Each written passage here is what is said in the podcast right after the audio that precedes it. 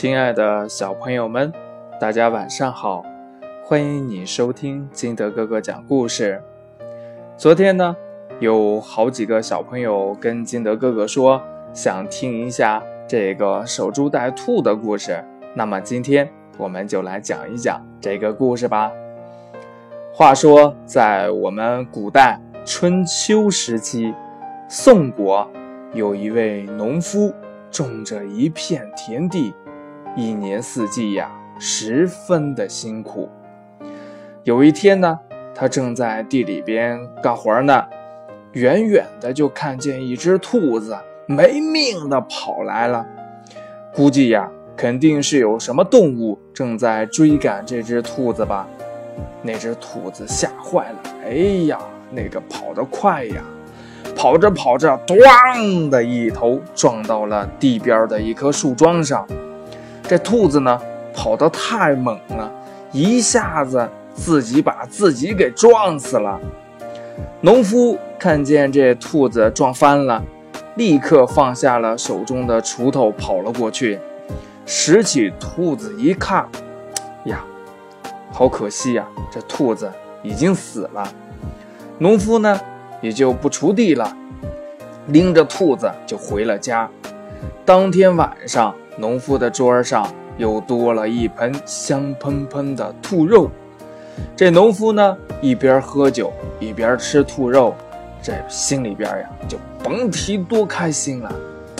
哎呀，这都多痛快呀，是不是？这这这这么好的事儿，这什么劲儿都不用费，还还还能吃到兔肉，这这不用天天的辛苦的劳动种庄稼，这多好呀！以后啊，我就开始就在这个树桩边儿我就等兔子，我就等这个呃来撞死的兔子，这这这种感觉太爽了嘛！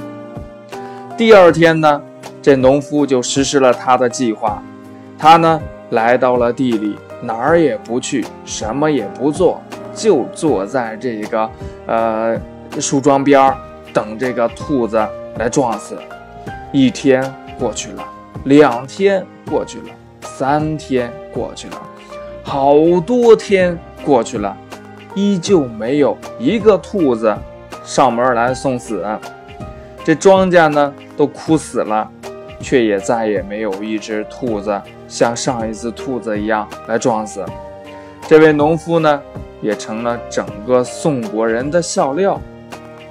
这个故事呀，就是守株待兔。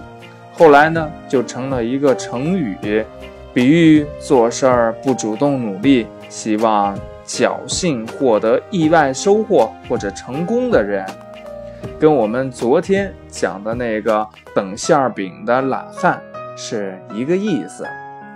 所以呢，我们小朋友们千万不要做这样的人。我们想得到好的结果，就必须要努力。今天的故事就到这里，亲爱的小朋友们，喜欢金德哥哥故事的，可以下载喜马拉雅，关注金德哥哥，也可以通过微信幺八六幺三七二九三六二和金德哥哥进行互动。亲爱的小朋友们，我们明天见，拜拜。